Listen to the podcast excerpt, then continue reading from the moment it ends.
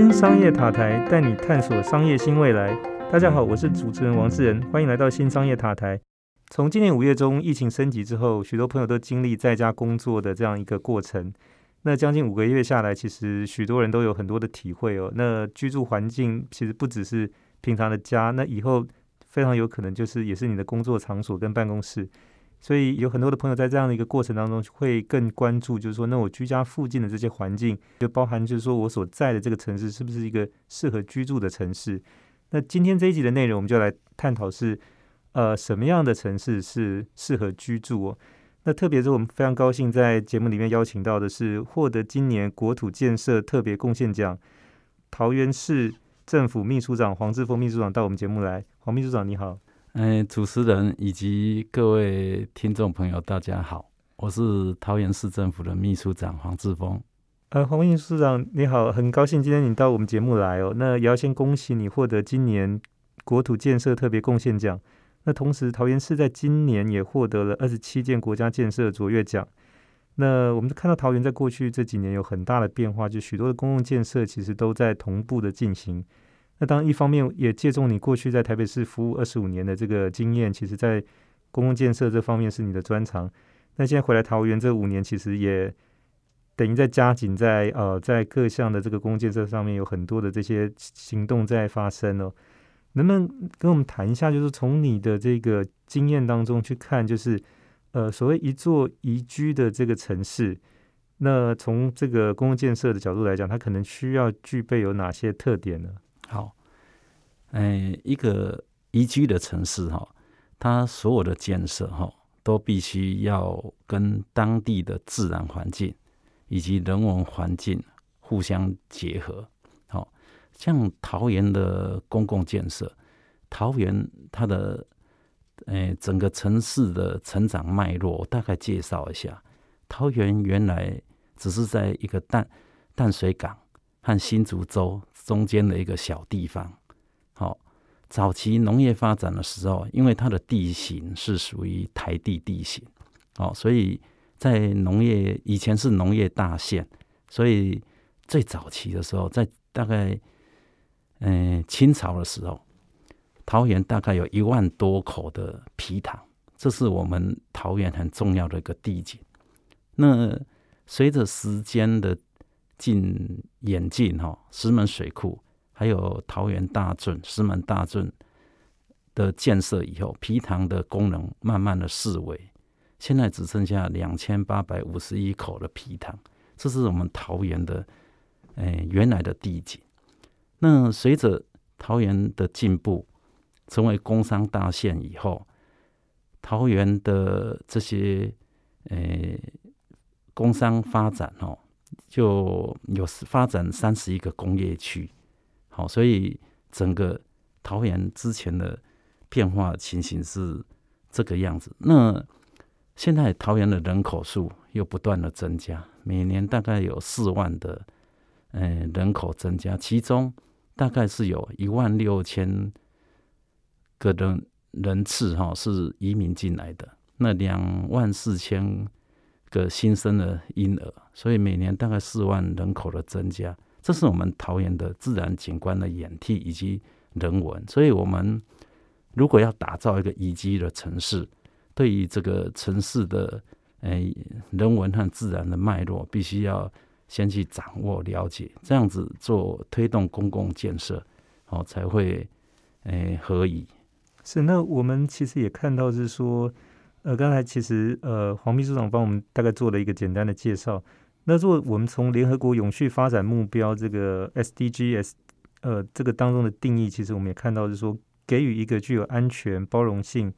韧性的呃永续城市的交通提出目标。那同时是说到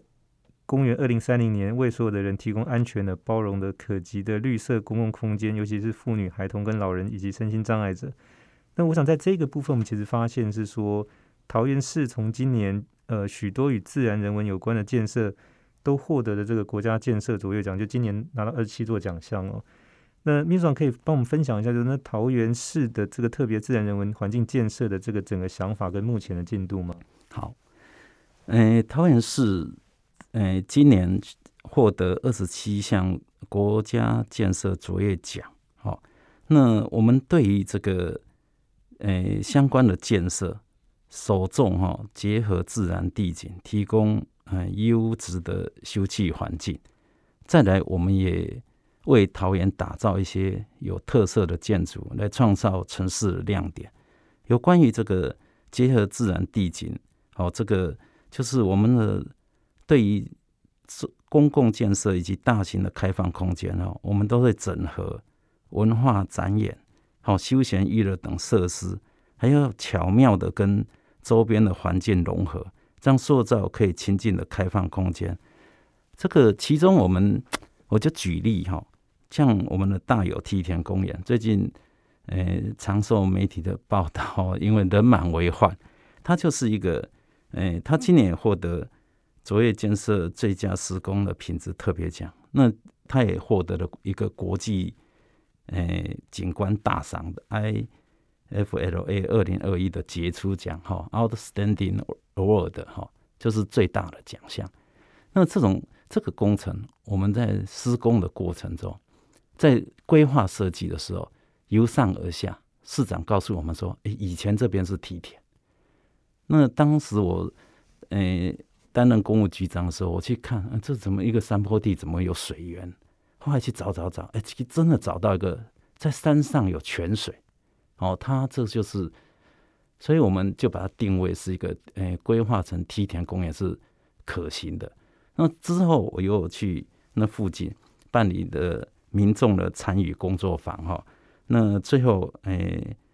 大有国小的学生建议就是提出说，哎，要以动物松鼠为主题的友善共荣式公园，这是他们想要的。我们就按照这个由上而下打造一个梯田公园，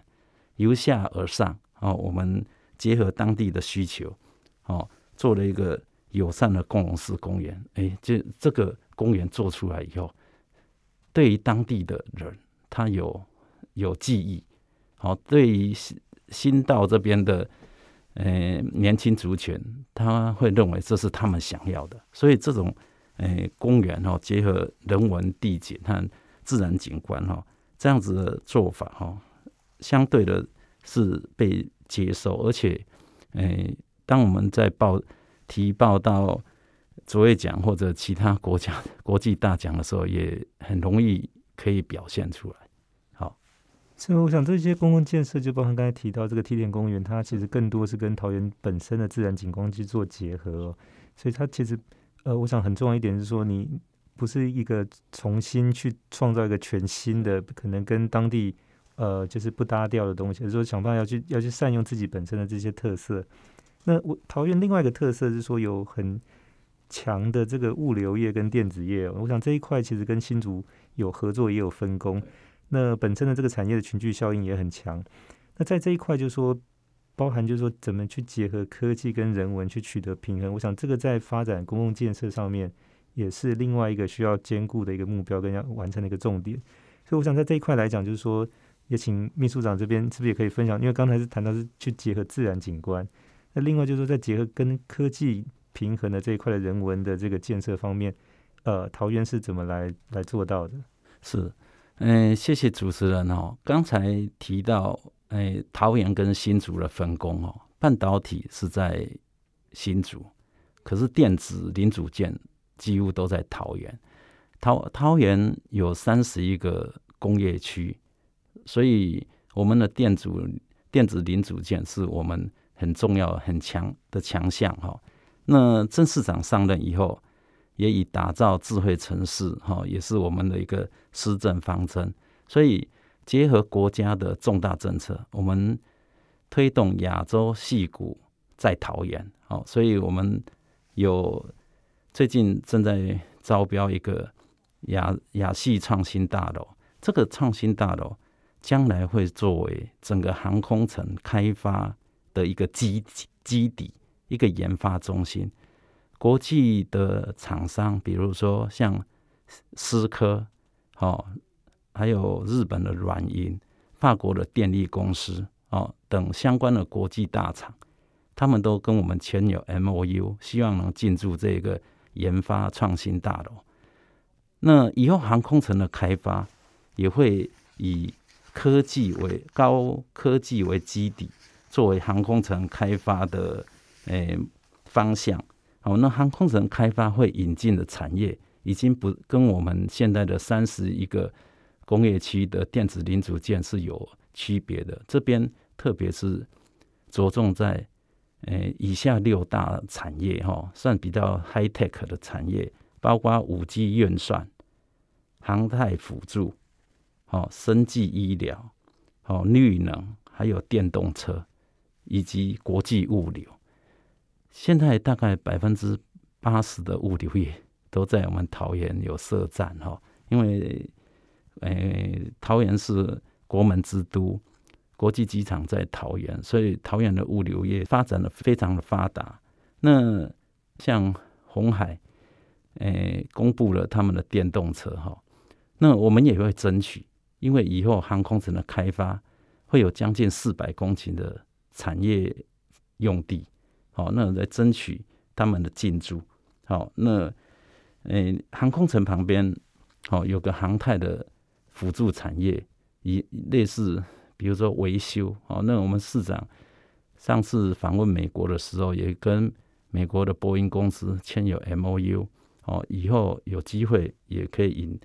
引进到我们桃园机场旁边，那五 G 运算和生生技医疗这些都是我们将来发展的重点。航空城的开发，我我们起我们的估算，哈，它我们刚报告三十一个工业区每年的产值将近三兆。那刚才这个航空城的开发，哎，这些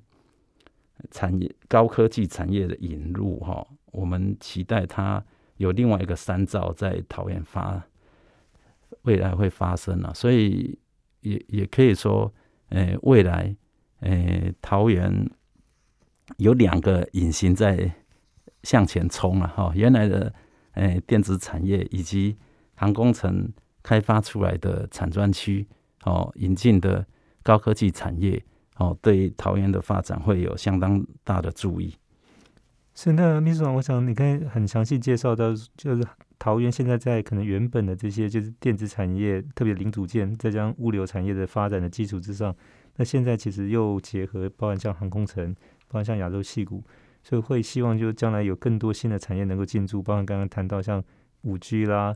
哦，那包含像就是 IOT 等等这些相关，包含像电动车，那我想其实这些都是大家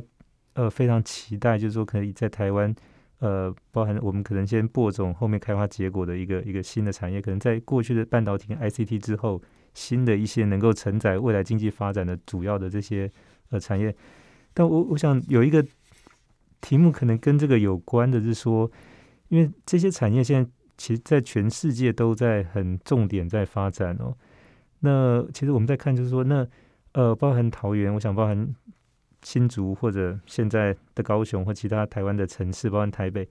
其实也都想要重点去发展这些。我想可能大家会关心的，那桃园可能在这方面的人才的这种就是竞争上面，有没有一些什么样的一些优势或者特色，可以吸引到他们这边过来？但我想一开始我们谈到说，整个居住环境、公共建设，整个包含就生态休憩等等这些，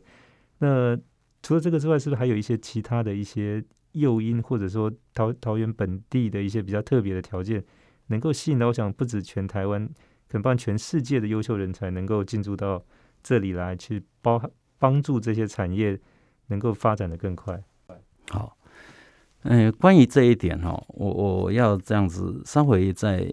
要用一点时间来做说明了。桃园哈有现在就有十七所大专院校在桃园，哦，那。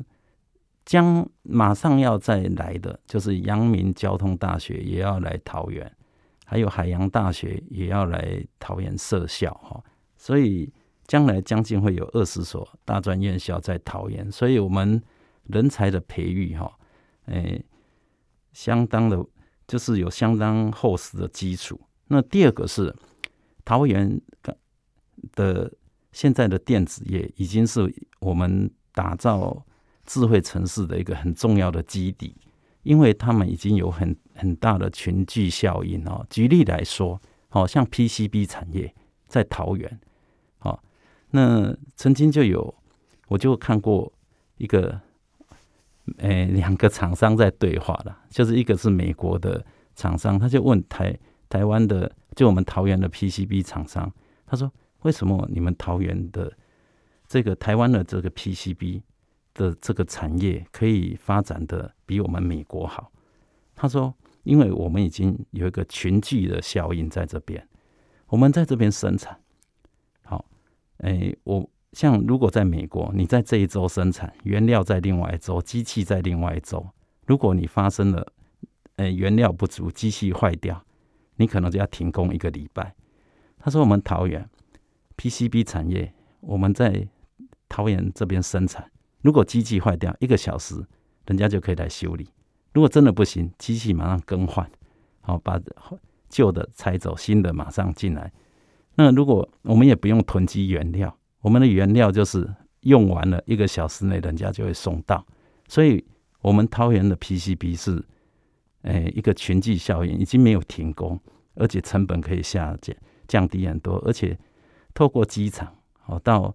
全世界各个城市哈，特别是亚洲的城市，好三小时以内都可以到，所以我们有这样的一个优势，就是说刚才有大学的教育的优势。我们原来的产业基底的优势，好，以及这个航空城市的优势，所以桃园哈要来进驻我们桃园航空城的这些呃高科技厂商哈，现在呃常常已经主动的来跟我们洽询，我们什么时候可以把这些土地释出？是，我想这个其实针对这些呃。高等教育，特别大学这一块的这个发展，其实非常令人期待。就是说，刚才秘书长也谈到，说以后桃桃园会有大概二十所，就是大学，其实可能有校区或者本来就在桃园这边。那我想，其实这个会变成发展起来之后，大概可以跟台北跟新北去抗衡哦。就是说，那相对来讲，这个成为一个很重要的一个人才培育的一个地方。那再结合原本桃园在地的产业跟新规划的产业，我想，这个其实是非常值得期待的。那我下一个问题是说，那其实。桃园在发展，就是我们刚才谈到，就是说这个公共建设、自然景观之外，就包含就是说现在规划几个园区跟产业。那很重要一点是说，那在发展这些所谓的科技产业的同时，那我们怎么样去呃，也同时利用到，就是说在这些科技呃的应用，或者说这些科技产业的管理的经验，来协助管理桃园这个城市。我想这个也是我们在谈说的智慧城市的这个概念，也是。呃，郑文灿市长他其实上任以来非常重视的一块，那这个部分是不是请秘书长也帮我们介绍一下？就是说，呃，桃园在应用在管理这个所谓智慧城市这个概念上面，呃，有一些什么样一些做法跟经验？是，呃，我们市长非常重视这个智业智慧城市的推动哈，所以我们可以分智慧治理、智慧产业和智慧生活三方面来跟各位报告一下哈。在智慧治理哈。我们对于整个桃园市的诶水情治理哈，我们是有一个诶水水情管理系统，这个诶是透过物联网感感测的技术哈，了解整个诶河川的水位、地下的水位，好掌握所有的水情。特别诶在今年的桃园哈，在今年遇到了百年难得一见的大旱。石门水库的水曾经最低只到了七点九 percent，哦，几乎快要到停水的阶段。哦，那我们就是透过这个智慧水情的管理系统，把河川的水、地下水、好工业用水，还有诶我们的污水循环回收的回收水，好都充分的运用，度过这个。诶，百年难得难得一见的大旱哦。那另外一个就是像智慧路、智能路灯的建设，桃园诶将这十六万盏路灯哈，以智能路灯的方式来建设。这智能路灯简单的讲，就是说我们把十六万盏路灯的管理和建设发包出去。好，那厂商把这个。原来耗能的水银灯更换成 LED 灯，这样子可以省下百分之八十的电费。这个电费我们并没有把跟厂商扣回来，这就让厂商建立就是更换 LED 的费用以及建立 IOT 的费用。所以这样子建立以后，第一个，我们对于能源的需求下降；第二个，诶，以后路灯的那个维修失明不用经过通报，而是经过 IOT 的传输，知道哪一个路灯坏了。那第三个好处就是整个修复路灯失明的效率提升。最重要，我觉得还是诶，因为这样子而增加了新的产业链，就是原来的这个产业的结合，除了做灯的公司和比如说易光或光宝。好，和传输业者中华电信或远传，以及相关的电子产业，他们结合起来成为一个新的产业。好，这有新的产业链的产生，这是很重要。那另外一个更重要的是，这样子的委托智慧管理，才能让政府小而美、小而有为。在台北一样那么多路灯，他们要两百五十个人来管理，那我们这边。发包了两个合约，所以我们这边只需要两个同仁来管理，这样子就可以省掉两百多位员工的呃预就是薪水，还有以后退休哦的终身俸的问题啊。所以这个智慧治理这个部分呢，哎，我举这两个例子跟各位报告。那智慧产业，我们刚才报告说，我们会在。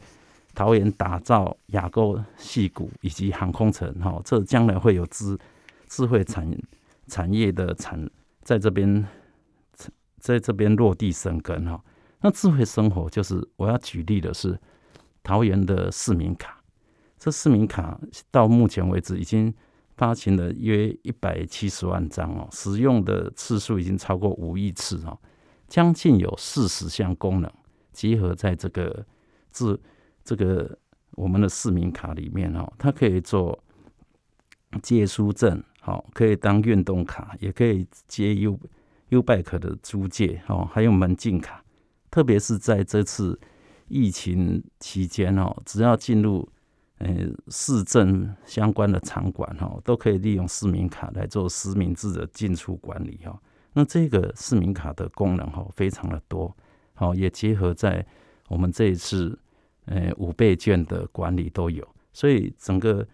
智慧生活、智慧产业、智慧市政的管理，哈，都是我们